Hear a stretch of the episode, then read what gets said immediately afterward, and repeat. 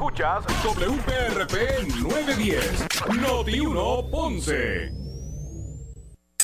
Uno Radio Group, Noti 1630 ni ninguno de sus auspiciadores se solidarizan necesariamente con las expresiones del programa que escucharán a continuación. Ponce en Caliente es presentado por Muebles por Menos. La temperatura en Ponce y todo el sur sube en este momento. Noti 1630 presenta Ponce en Caliente con el periodista Luis José Moura. Saludos a todos amigos, muy buenas tardes, bienvenidos. Soy Luis José Moura.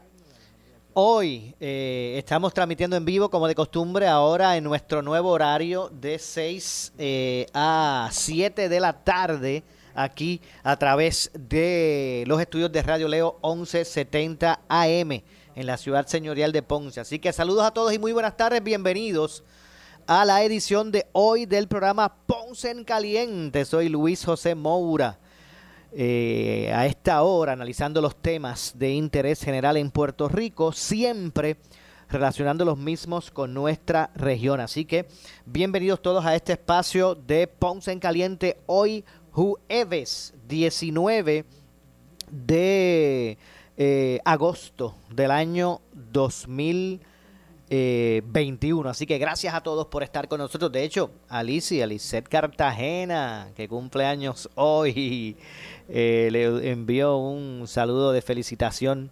Que este año sea uno eh, lleno de muchas y grandes bendiciones. Así que un abrazo. Eh, que cumple años Lisette Cartagena en el día de hoy. Así que muchas felicidades. Bueno, hoy en los primeros minutos del programa vamos a estar conversando con el alcalde de la ciudad de Ponce, de la ciudad señorial de Ponce, el doctor Luis Irizarri Pavón y es que eh, previo a lo que fue ayer el inicio del curso escolar en las escuelas eh, públicas eh, del país, en su gran mayoría con, con, con clases presenciales, ¿verdad? aunque habían unos, unos, unos híbridos entre presencial y a distancia. Pero el doctor que, eh, que Irizarri Pavón, que, que también aparte de alcalde es, del alcalde de Ponce, es salubrista, había sugerido al gobierno, al Departamento de Educación, que pospusiera eh, el inicio de las clases eh, ante el alza de casos positivos que estamos eh, viviendo en el país. La verdad que siguen aumentando los casos de forma vertiginosa en vacunados y, no, y en no vacunados. Máxime cuando a las escuelas públicas estarán yendo esta población de 11 años o menos que no está vacunada. Eh, pues eh, había sugerido eso el alcalde. Ahora hay unas determinaciones en Ponce que se están haciendo con relación a las clases del head, de los Head Start en Ponce. Y vamos a hablar un poquito de eso con el alcalde y, de cómo, y cómo está el, el porciento de, de, eh, contagios en la ciudad. Así que vamos a dar de inmediato la bienvenida al alcalde de la ciudad de Ponce, el doctor Luis Irizarri Pavón. saludos, alcalde, bienvenido a Noti1.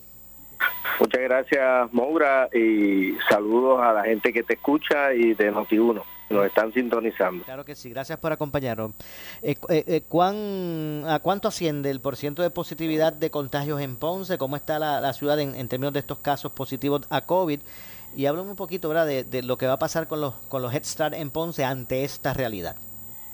Pues mira, precisamente en el día de hoy el, número, el porciento de efectividad de Ponce eh, es de 11.9, ayer estábamos alrededor de 10 eh, y estamos sumamente preocupados, por eso hicimos las recomendaciones la semana pasada de aplazar las clases presenciales.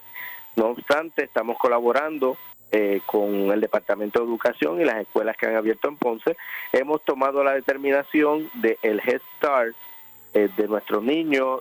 comenzará, estamos aplazándolo por un mes eh, para evaluar durante esta semana cómo sigue ese por ciento de efectividad y máxime cuando tenemos 34 brotes de núcleos familiares. Nosotros estamos atendiendo y dándole seguimiento por nuestro Departamento de Salud y Epidemiología Municipal, donde estamos eh, llevándole orientación, el, la cuarentena, y que estos casos se mantengan en, en, su, en sus hogares y hemos detectado que en estos dos días hay tres escuelas en Ponce que uno de los salones en cada escuela pues uno de los niños arrojó positivo. Esto no quiere decir que se contaminaron en la escuela, sino que lo más probable es que trajeron esta este contagio de los núcleos familiares. Nosotros, en cuanto a Head Start, eh, hemos dado la instrucción de que tan pronto eh, digamos que comienzan las clases, esperemos que sea en un mes, cada niño va a tener su prueba, vamos a admitir los niños con, con su prueba que esté negativa para estar así seguros de que eh, estamos salvaguardando de que no se disemine más estos contagios en la escuela y acuérdate que también que los niños menores de 12 años eh, no están autorizados todavía a tener la vacuna y no queremos que esto siga eh, e, extinguiéndose a, las demás familias. O sea que estamos trabajando y bien eh, vigilantes de la situación, no tan solo en las escuelas públicas, sino de la situación del municipio de Ponce con su programa de Head Start. Entiendo, o sea que alcalde se, dio lo que lo que se presagiaba, que niños, ¿verdad? Que, que niños eh, con eh, positivos al coronavirus, pues interactuaron en las escuelas. Eh, por lo menos, te, quiero ser honesto, las visitas que hicimos ayer a las diferentes escuelas, se están llevando a cabo los protocolos rigurosamente, manteniendo el distanciamiento, manteniendo la higiene de, de los niños y la mascarilla.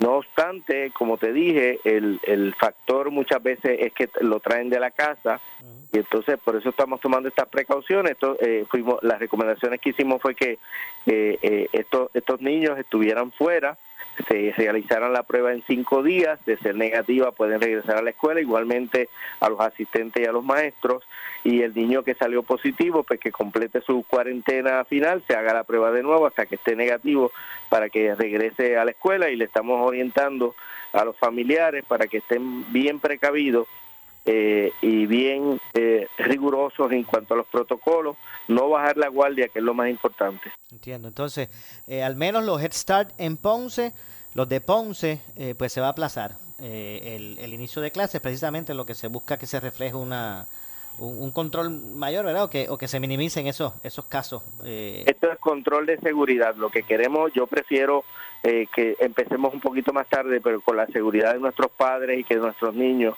eh, no se contagien y así eh, vigilar bien de cerca nuestro cuidado de salud, que es lo más importante, eh, lo más importante en estos momentos, no importa el tiempo que nos, que nos, que nos dure esta situación, es que nuestros niños, nuestras familias estén seguras, que tengan su, su salud en, buen estado, que es lo que queremos. Esta, esta cepa delta del coronavirus es altamente contagiosa y aquellas personas que no están vacunadas, y aquí incluimos a nuestros niños menores de 12 años, pues tienen un cierto riesgo mayor de las personas que, que sí están vacunadas.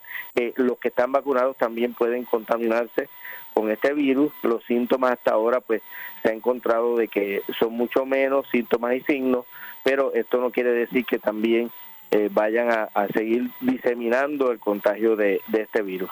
Entiendo. Alcalde, finalmente, y, en otro tema, eh, el mismo, del mismo modo que el Puerto de las Américas Rafael Cordero Santiago en Ponce representa ¿verdad? Un, motor, eh, pudiera eh, convertirse en ese, ese polo importantísimo de desarrollo económico, no tan solo para Ponce, sino para la región y hasta para Puerto Rico.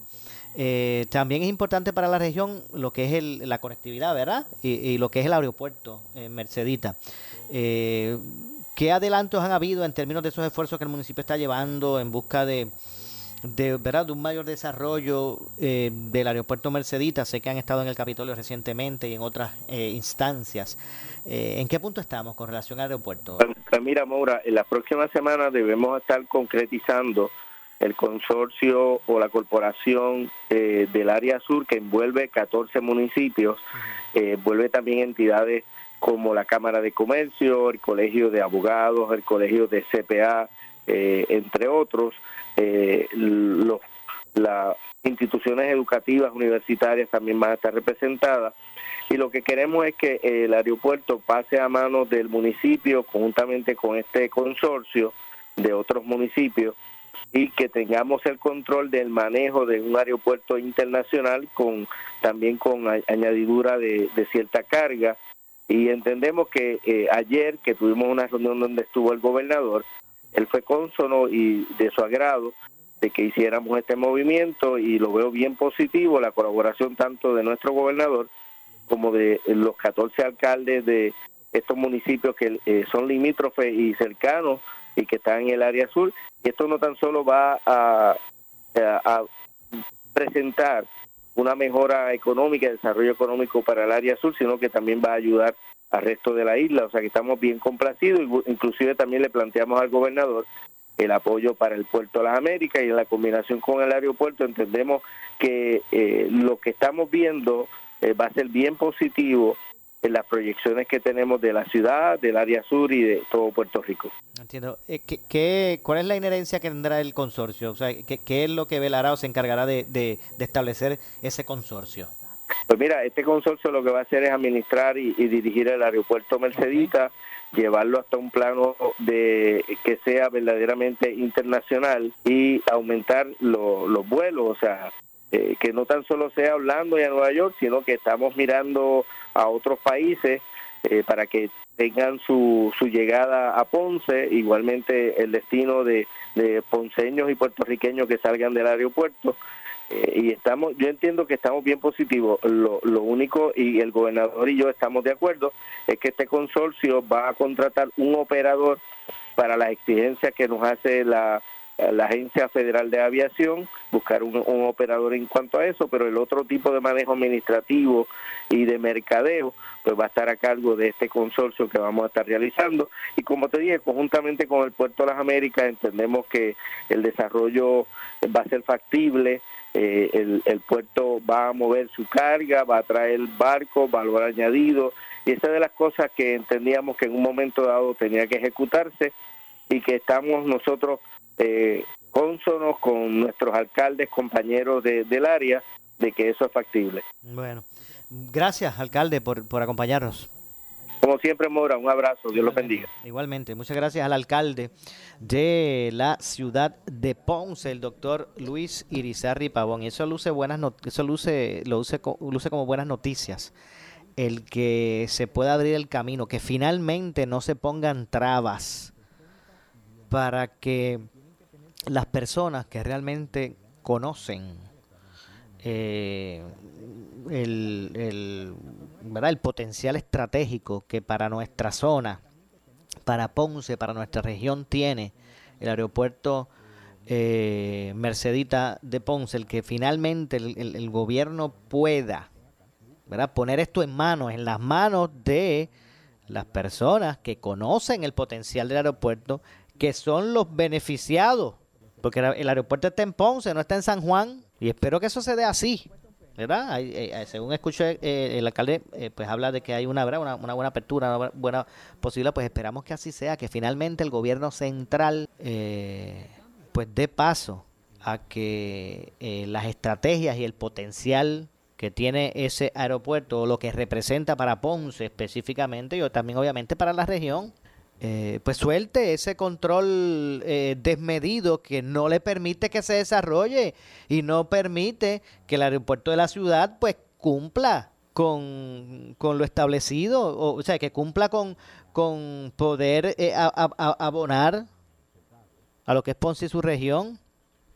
Así que si este consorcio va a proveer eso, pues, pues qué bueno, Qué bueno que así sea, que no tan solo la, la, representación de los municipios estén en ese consorcio, el que esté eh, la Cámara de Comercio, que estén otros sectores, que, que estén los, eh, las personas, que estén allí representados las personas que, eh, que son parte del desarrollo económico, ¿verdad? La, la parte hotelera, la parte del turismo, obviamente.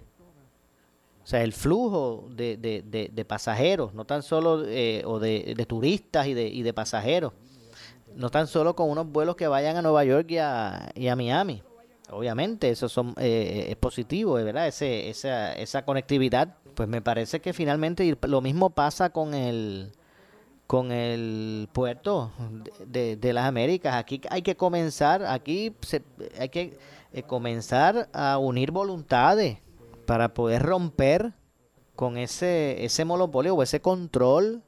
Bueno, aquí todo el mundo vivió el conflicto obrero patronal de los empleados allá de, los muelles de San Juan los eh, y, las uniones de los puertos con el administrador de allá. Que eso ahí lo que hay es un oligopolio. Y todo el mundo ah, se dio cuenta que, que, que, frágil eh, puede ser esa estabilidad en términos de la cadena de, suministros tan importante y más, más, con nuestras condiciones, que somos una isla, que, importamos la mayor parte de los, del consumo. Y cuando digo la mayor parte, miren, su gran mayoría. Y uno se pregunta, ¿y, y, cómo esos intereses han logrado por tanto tiempo mantener a raya? Y, y, sin, y sin espacio para desarrollarse otras opciones como es con su puerto y con su aeropuerto, sin, sin, tomar en cuenta verá lo que va lo que se beneficiaría como país Puerto Rico con esa también esas otras opciones a mí me parece que el aeropuerto es vital. El aeropuerto Mercedita es vital no, solamente para el desarrollo de la economía de, de, Ponce, sino también para la, para la región. Así que vamos a ver si eso realmente pues se da y, podemos pues, eh, uno se pregunta, ¿por qué año tras año esas figuras claves que, que, se montan en el gobierno eh, eh, central, en Puerto, y en esa y ese y en ese ¿verdad? Y, en, ese ámbito por qué porque son figuras eh, eh, o piedras en el camino para el desarrollo por ejemplo de lo que es ese aeropuerto de lo que es ese puerto de Ponce. Y uno se pregunta por qué cuál es la razón qué intereses están ahí en el medio y me parece pues que, que se están dando verdad las, las, oportunidades para que para que esas eh, cosas ocurran porque hay que aguantar ¿Por qué hay que aguantar el que se puedan llegar a acuerdos para que más líneas aéreas salgan desde el aeropuerto Mercedes de Pontes, eh, salgan y, lleguen eh, aviones con pasajeros, con turistas? Pero ¿por qué se ponen el eh, trabajo? Hay un desinterés en que eso se desarrolle, de, de, obviar a los ponceños en la toma de decisiones de ese tipo. ¿Pero por qué? ¿Cuál es la razón? Y yo, yo entiendo que es momento de decir basta ya, de que las personas que tienen el poder político, y no tan solo los que tienen el poder político, eh, eh, ¿verdad? Este, la, la empresa privada que también es parte del desarrollo en esto, se pueda, puedan unir esfuerzos y comenzar a, a, poner al descubierto lo que está pasando y lo que ha pasado por años y ese monopolio que afecta el desarrollo de toda, esta, de, toda nuestra región. San Juan es la ciudad capital, pero San Juan no es todo Puerto Rico, el área metropolitana no es todo Puerto Rico. Y hay zonas que tienen particularidades y son distintas y hay estrategias distintas para propiciar el desarrollo económico, pero es que aquí, aquí unos pocos quieren guisar y quedarse con el control de todo. Y usted, amigo, que sigue, que sigue este lo que está ocurriendo con nuestra zona, sabe que esto no, esto no es un lamento. Y yo me, entiendo que es momento de decir basta ya. Es momento de decir basta ya. Así que me parece positivo que se esté dando esta dinámica y que poco a poco pues se pueda llegar eh, a, eso. Entonces, mire, imagínense si las regiones aquí presentan sus distintas necesidades, no todos son los mismos. O sea, aquí no se puede, aquí no se puede hacer un plan de país únicamente por las características que, existen en el área metropolitana, donde está la capital y donde está, ¿verdad?, el, el, motor mayor de desarrollo económico. Eso no se puede despintar si no estamos hablando de eso. Estamos hablando que las regiones pueden también aportar a un desarrollo económico global. Y aquí no se pueden estar, eh, no, no se puede seguir en esa de hacer planes como país tomando en cuenta el área metropolitana únicamente o sus realidades. Mire, si aquí en Puerto Rico Usted se monta en un vehículo y usted, usted, usted, usted sale de aquí de Ponce y usted va allí a la guancha, a los, a los kiosquitos de la guancha, y usted se come una empanadilla y se monta en el carro y en 20 minutos únicamente o menos, usted cae, por ejemplo, en Guayama, que está cerquita de Ponce, y ya ahí no se puede comer una empanadilla, ahí se tiene que comer un pastelillo, lo mismo. De eso es lo que estamos hablando que hay que, que, y, y, y, pasa el peaje y ya y ya no es el ya no es, ya no es, ya no es el bellón es una ficha, una ficha de 10 un bellón de 10, una ficha de sí. De eso es lo que se trata, de que aquí sus regiones tienen sus eh, cosas distintas y hay que generar estrategias y planes de desarrollo económico de acuerdo a las realidades. Quise poner ese ejemplo, ¿verdad? Un ejemplo eh, para que más o menos usted entienda, no, no es que me quiera referir que, que, que eso es algo importante o, o, o, que no es importante, pero de eso es lo que se trata. Yo no quiero pensar, yo repito, no quiero pensar que el aeropuerto Mercedes en Ponce, el puerto de las Américas en Ponce, no haya tenido opción de poder eh, alcanzar su potencial de desarrollo, porque allá, en la losa, los vean como una amenaza, como si esto le perteneciera a, a, a un cierto, a, unas ciertas personas y que Puerto Rico sea su negocio. Yo no quiero pensar que eso esté ocurriendo. ¿Verdad? Y lo estoy diciendo con toda la ironía que representa lo que estamos, lo que estamos señalando. Así que no cabe duda que diversificar los motores económicos a la larga nos beneficia a todos. Nos beneficia a todos. Así que vuelvo y repito, me parece entonces positivo el poder ver y vamos a darle seguimiento a estos temas. Le vamos a dar seguimiento a estos temas. Porque me parece que, que, la situación tiene que comenzar a cambiar ya.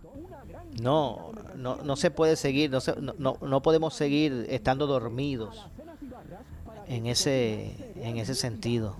Y a la larga, el que esta zona, que es, la, mire, la zona sur de Puerto Rico siempre ha sido la región con los con los estándares de, de los porcentajes de desempleo más grandes en la, en, en la isla. ¿Por qué nos quieren confinar o por qué quieren destinarnos a que seamos una carga para el propio gobierno de Puerto Rico. Si lo que hay es que darnos las herramientas para que acá esta zona despunte, porque condiciones para eso las tiene. ¿Por qué querer confinar a esta región a depender de uno que otro incentivo que venga del gobierno estatal y cortar las alas para el desarrollo económico, si somos lo mismo, somos uno. La verdad que parece hasta ilógico que esas cosas estén ocurriendo y hay que comenzar a sentarse y hablar de esto de forma clara y confrontar a los que ahora mismo tienen eh, ¿verdad? en sus manos el poder decisional y que se pueda en ese sentido eh, pues y lo mismo que pasa en esta zona que pasa en la central que pasa en la región este y en las otras regiones y cuando vengamos a ver vamos a tener atemperado el aspecto económico que es importante. Pero lo que pasa es que, que, que, que, eh, quieren eh, el, monopolio de, de, por ejemplo, de, de, del recibimiento. Vamos, vamos a poner otro ejemplo. Cortan las alas para que el puerto se pueda desarrollar de Ponce, para que el único, la única opción para que llegue un barco, un crucero lleno de turistas, tenga que ser por allá. Vamos a repartir el pan de forma justa. Pero repito, quieren o pretenden que sigamos esta región confinada al, mantengo. Pero nada, tengo que hacer la pausa. Regresamos con este y otros temas. Soy Luis José Moura. Esto es Ponce en Caliente, por aquí por Noti1. Hacemos la pausa, regresamos con más. En breve le echamos más leña al fuego en Ponce en Caliente por Noti1 910.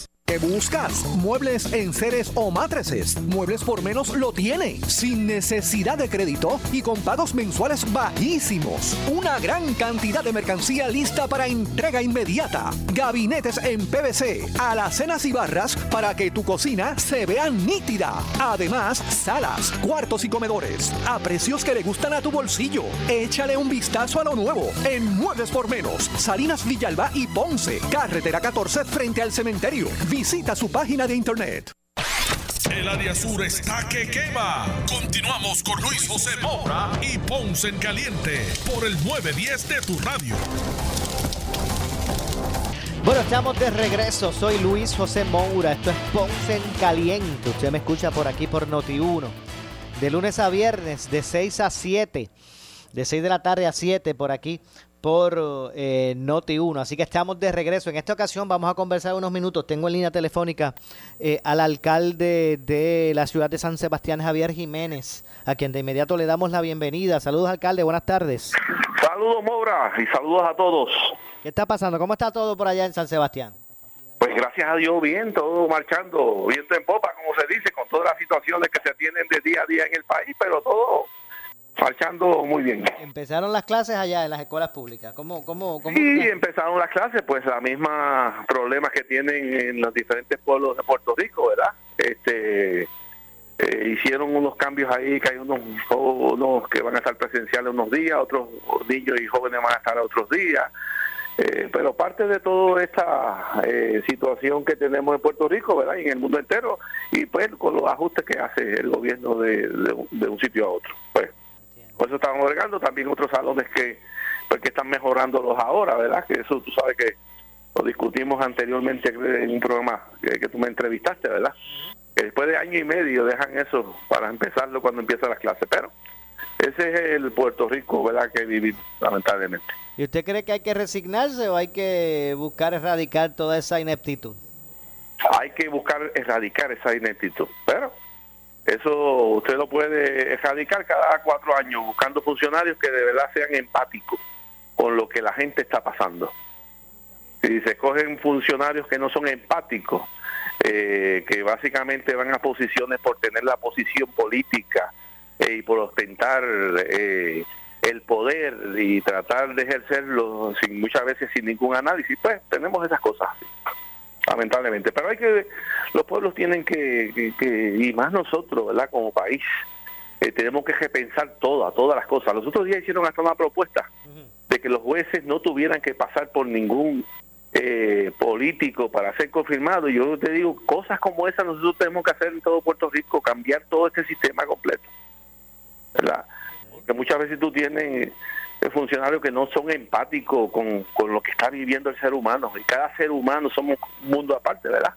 y cada ser humano eh, tiene 20.800 situaciones. Y, que, y para tú poder entenderlo, Maura, tú tienes que ponerte los pantalones y los zapatos de ese ser humano. Definitivamente, y es que eh, en esa esa dinámica se ha convertido en que estas personas que están que tienen los intereses de ostentar esos cargos, en lugar de entender que, que su prioridad es buscar defender los mejores intereses del pueblo, hay veces que se convierten en, en en obviar eso y, responder al que al que tiene el poder de nombrarlo únicamente. Sí, sí, sí. Yo te diría que aquí hay que hacer un cambio radical en muchas cosas, en muchas cosas y incluyendo el, país eh, cada vez que va a elegir a un alcalde, a un senador, un representante, un gobernador, eh, tiene que ver de verdad quién es esa persona, más allá de partidos políticos, de verdad. Aunque eso aunque eso ha evolucionado y eso lo hemos visto en las últimas elecciones en cuanto a las afiliaciones pero eh, mira eh, aquí tú miras los últimos de, los años 50 para acá pues gana un partido gana el otro gana el otro gana el otro todo lo que hacen es pues, administrar la colonia si tú vienes a ver administrar la colonia tenemos que buscar verdad los que creemos en que tenemos que evolucionar este sistema pues mira, buscar cómo nosotros evolucionarlo. Alcalde, ¿usted diría que, ah. que aun cuando podrán tener diferencias ideológicas, eh, el PNP y el PPD, que son los partidos que se eh, alternan el poder, eh, ¿usted piensa que indistintamente ellos tengan sus diferencias ideológicas, se han convertido en, lo mismo en términos de, de, de, administrar la colonia, como usted mismo dijo? Un ejemplo, te voy a dar un ejemplo. En el 2012, ¿verdad? Nosotros, yo soy estadista, yo creo en la igualdad de derechos con nuestros conciudadanos americanos y creo que para tú poder disfrutar de un sistema democrático pleno, tú tienes que tener derecho a elegir los que te van a representar. Eso, partiendo de eso. Pero tú mira que, que aquí se celebran plebiscitos cuando las elecciones se ven apretadas, ¿verdad? Y celebran plebiscitos. El último que se celebró, ¿verdad? fue con las elecciones de noviembre. Hubo un mandato claro de 50, casi 53%, 52 y pico por ciento de que quería que se adelantara el proceso estadista. Eh, dentro de, de, las propuestas que se hace por parte de, otro partido, eh, era que se iban a elegir unos eh, delegados para cabildear por la estadidad y qué sé yo qué. Pues tuviste que esa elección se abandonó por parte del partido en su totalidad y se convirtió en un proceso de reivindicación para el ex gobernador de Puerto Rico. Una participación totalmente jaquítica, que apenas llegó como al 14%. Eh, cuando tú ves las figuras que, estaban en esas papeletas, pues eh, no motivaban a nadie para que fuera a votar, para que eligiera a sus representantes. ¿Qué pasó? Pues tenemos seis delegados, creo que son. Allí, pues, haciendo qué? ¿Tú crees que van a adelantar algo? Entonces, pues, se, alude a que tenemos contacto con congresistas, con, el presidente, pero ¿qué gestión se hace afirmativa en forma enfática eh, para adelantar nuestro ideal? Casi nada, casi nada. Entonces, pues se convierte en, un partido de administrar la colonia, lamentablemente. pero, ¿y quién puede estar eh, llevando a que eso se ha sido propiciando eso? ¿Qué intereses? alcalde? ¿puede bueno, yo te diría que más allá de intereses es que muchas veces ven eh, la política, los partidos políticos para avanzar eh, eh, aspiraciones personales. Y pierden de perspectiva, en el caso nuestro, ¿verdad? Y en el caso de, del PNP, por ser un partido ideológico, pues que la razón de ser nuestra básicamente es la parte ideológica. Y entonces, cuando está ese componente a nivel de la isla, eh, a nivel de isla, pues no se han desarrollado las estrategias adecuadas para poder avanzar eh, esa ideología. Y eso pues como consecuencia tú tienes que por ejemplo votaron 652 mil personas por ahí por la estadidad, mientras el gobernador sacó 425 mil. Y la, la comisionada residente sacó como 115 mil votos menos también. Entonces, cuando tú ves eso, tú tienes que, uno tiene como, como líder del partido eh, pensar qué es lo que está pasando, que la gente ha dejado de ver la institución como eh, el, la maquinaria para poder adelantar eso. ¿Y qué es lo que ha pasado? Pues eso mismo que se han dedicado a hacer un partido similar al Partido Popular, que es un partido no ideológico, ¿verdad? Que es un partido que se dedica a administrar lo que es la colonia. ¿ves? Y eso, la gente está viendo que el PNP se está convirtiendo en eso mismo. Bueno, entonces, entonces el caso es triste, pero bien triste. No, no bien triste porque eh, eh, vamos a tener el problema del estatus por 100.800 años más, ¿verdad? Entonces tú ves que cuando sacan la estabilidad parcial, pues para la época de elecciones. Después de ahí, pues, pues, vamos a hablar, vamos a ver qué hacemos. Pero no hay estrategia, no hay una estrategia. Y tú ves, otros ves, tú ves. Bueno, pues entonces, alcalde, el, el, pueblo, entonces, el que tiene que comenzar a tomar iniciativas, a reclamar de sus líderes, a, a, ser más responsables en, a quién le dan la responsabilidad de, Claro que tiene que hacer eso, pero como el pueblo tiene tanto problema, ¿verdad?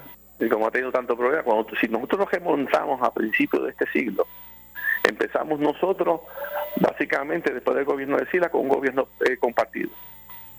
Ahí hubo unas guerras internas y externas eh, que fueron violentas.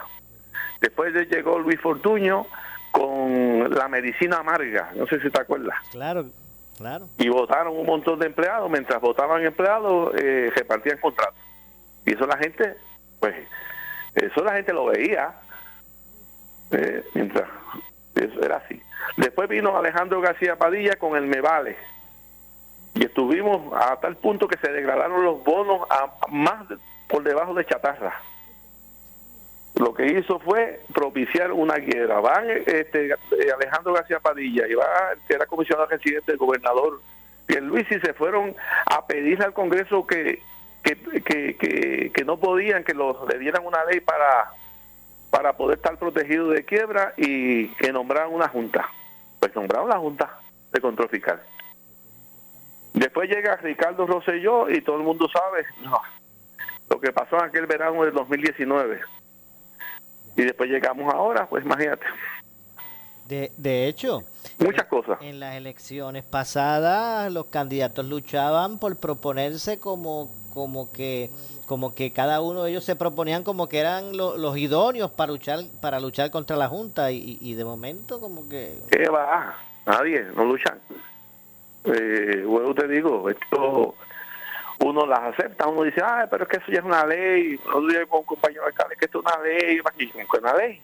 Nosotros no podemos eh, eh, este, tolerar leyes que hacen un atropello, ¿verdad? Y, pues, y entonces el gobernador, todo el mundo sabe la relación que tenía con la Junta, sabe que eso no, eso no es ningún secreto, pues imagínate, que va a combatirla. De hecho, alcalde, ¿usted cree que usted ¿Usted cree que usted puso el dedo en la llaga la semana pasada con el tema de la de eh, la de obligar a, ver a, la vacunación? ¿Usted cree que usted puso el dedo en la llaga?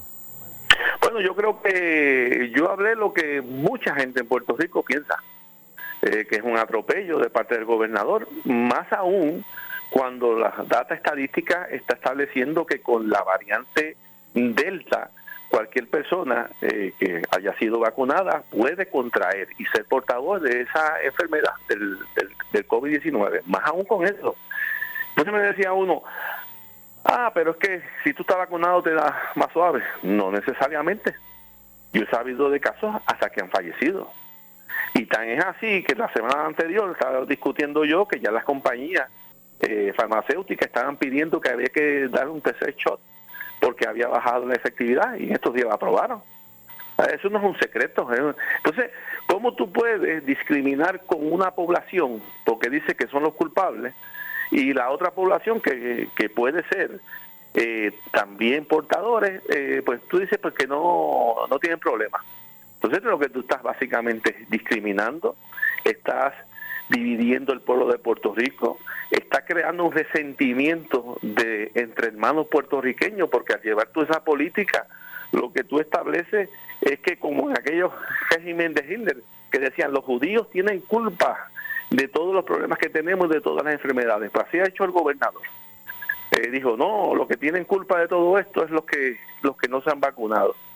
Y entonces, pues tú comenzar con una campaña tan agresiva, eh, con personas que por la razón que sea no han querido vacunarse, pues definitivamente eh, ha sido yo creo el atropello más grande que yo he visto en la en la política puertorriqueña y que cuando tú analizas lo, lo, la historia ha habido en, Puerto Rico eh, comparable a un sistema comunista. Porque nosotros ya estaba viendo yo unas noticias de estas que dan en que son de los canales conservadores en Estados Unidos y estaban hablando ellos de China, cómo el, el Partido Comunista estaba obligando a que para tú poder ir a una universidad, a una escuela, eh, tenía que estar eh, eh, vacunado, qué sé yo qué. Y entonces estaban hablando de ellos cómo ese sistema obligaba a la gente o que pudieran comprar si no estaban o no estaban vacunados. Entonces yo decía, pero ¿qué es esto? Pues esto, esto mismo está en Puerto Rico. Como, como un sistema dictatorial entonces, sin ningún tipo de data, porque si tú me dices si hubiera una data científica que corroborara que con eso tú vas a disminuir COVID, pero ni eso, tienen eso. Bueno. Alcalde, hay otro tema que no quería, no quiero dejar de, tocar con usted y es el de la ley, esta, este proyecto para aumentar el salario mínimo. A mí me gustaría el análisis suyo de ese proyecto, ¿verdad? Eh, eh, porque además de ser el primer ejecutivo municipal en, San Sebastián, usted es contador. Pues mira, el salario mínimo de verdad eh, hay que ajustarlo, eso hay que ajustarlo. Eh, yo te digo, ahora mismo yo he estado todos estos días eh, trabajando con mi presupuesto a ver cómo yo puedo aumentar el salario mínimo a, mis trabajadores, porque definitivamente el costo de vida ha subido, que esto es una barbaridad. tú vas al supermercado, tú vas a una cejetería, tú vas a adquirir cualquier cosa y cuando tú lo comparas con un año atrás, ha aumentado significativamente. Entonces, pues eh, tenemos que ver nosotros qué, qué ajustes. Bueno, vamos a ver si podemos retomar aquí de momento la comunicación con el alcalde. Todas las situaciones eh, que se han impuesto desde que se aplicaron las propuestas del gobierno y la Junta, desde el cuatrienio pasado, desde antes. Pero han sido diezmados los ingresos del municipio. Pero Ok, no cabe duda que hay que hay que mejorar el sueldo del trabajador porque... No, no, hay que hacerlo. Pues yo este año yo le di, pues yo le doy el bono de mil dólares. Yo nunca he bajado ese, ese bono. Y este año y hace en dos ocasiones anteriores durante el pasado cuatrenio, eh, le dimos un bono ahora en mayo eh, de mil dólares adicionales a los empleados. Y yo le, le pagamos el exceso de enfermedad. Este año nosotros distribuimos sobre 200 mil dólares en ese concepto. ¿Por qué? Porque mira, no da, el salario no da. No cabe duda que eso es así. Ahora, le pregunto, alcalde, este proyecto, la- el que se está atendiendo actualmente, el de aumentar a 8.50 en, en enero del 2022, después en octubre del 2022 elevarlo a 9, después en el 2023 a 10, a 10 dólares. Bueno, hay que ver, ¿sabes? Tú tienes que... eh, eh, yo El salario mínimo hay que revisarlo. Yo estoy a favor totalmente de eso. O sea, nadie puede vivir con 7.25 la hora, nadie. O sea, solamente 7.25 en un año tú te ganas y después viene el patrón, te da 200 pesos de bono, eso no, eso es imposible de vivir. Eh, y por eso nosotros en el caso nuestro hacemos esas combinaciones de bonos, etcétera, y una cosa a otra. Pero eh, también tenemos que ver que no sea a unas cantidades que la gente no pueda pagar, o los patrones no puedan pagar, porque si tú te aumentas el salario mínimo a unas cantidades que tú no puedas pagar, pues entonces los productos que tú vendes tienes que aumentarlos. Entonces cuando tú vienes a ver, pues te vas creando una inflación que te va a absorber esa cantidad. El aumento, exacto. Sí, entonces, pero si tú lo haces en una forma razonable, ¿verdad? Y casi siempre cuando antes aumentaban salarios mínimos, empezaban eh, este primer año con 50 centavos, el otro año con 50 más, qué sé yo, ¿verdad? Para que la gente pudiera ir ajustando la operación de, de sus negocios. Eh, y en esto, pues, pues qui- quisiéramos que se aumentara a 100 pesos la hora, pero eh, tú tienes que ver cuáles son las realidades ¿verdad? de tu economía. Eh, y entonces, pues, por eso entiendo que debe ser a una, una cantidad razonable. Por ejemplo, yo hice un análisis en el caso nuestro, eh, al yo aumentar el salario mínimo a 8.25, que es la, lo que estamos buscando ver cómo se puede trabajar eso, eh, nos cuesta a nosotros alrededor de 450 mil dólares al año, adicionales, adicionales. Entonces, pues, porque si tú no aumentas el salario mínimo a, este que está en una escala, al que está en la próxima escala, tú tienes que hacerle un ajuste proporcional, ¿verdad? Ah, ¿Cuánto asciende el, presupuesto de, de San, San, Sebastián?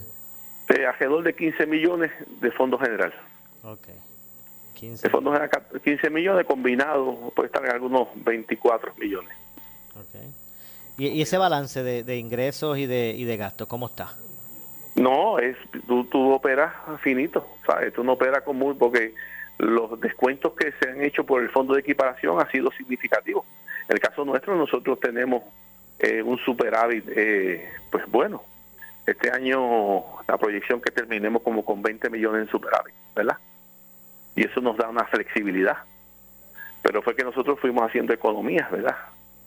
Eh, durante... Usted ahora lo que lo que está evaluando es eh, economías que puedan sustentar un, un aumento a 8.25 del salario mínimo de los empleados municipales. Claro, que ya tenemos identificado parte ya. Ya yo identifiqué parte de donde nosotros podemos sacar ese dinero. Pero tú tienes que hacer ese balance, porque tampoco tú venir y pum, aumentaste y quebraste el municipio, la entidad. ¿sabes? Tú tienes que hacer ese balance. Pero, pero, pero te digo, hace falta. ¿sabes? Con salario mínimo no vive nadie. Bueno, Por eso tú ves muchas veces que, que tienen dos trabajos, tres trabajos, ¿sabes? Que, y, pues, y dentro de las realidades también municipales, pues tú tienes que hacer esos ajustes, ¿verdad? entiendo. Bueno, Y en el caso nuestro, y en el caso nuestro, como yo te digo, yo lo combino con eso, el bono de Navidad de mil pesos, le damos, estamos dando un bonito para mayo como de mil más, pagamos el exceso de enfermedad, que muchos empleados, pues eso les representa un mes de trabajo, ¿verdad? Que, que cogen el salario. Y con eso conversa, pero con todo eso yo miro, mira, de verdad que duro, bien duro, bueno. bien duro. Gracias, alcalde, por acompañarnos. Seguro Mora, buenas noches a todos. Igualmente. Muchas gracias al alcalde de San Sebastián, Javier Jiménez. Hacemos la pausa, regresamos con el segmento final. Soy Luis José Moura. Esto es Ponce en Caliente.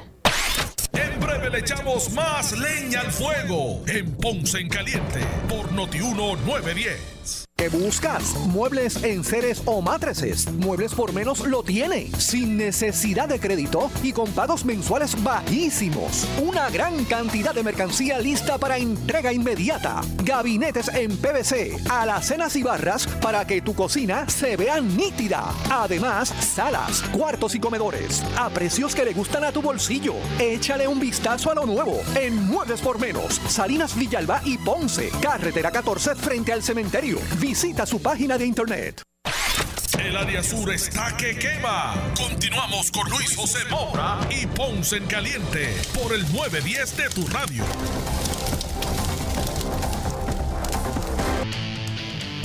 Bueno, estamos de regreso ya en nuestro segmento final. Soy Luis José Moura.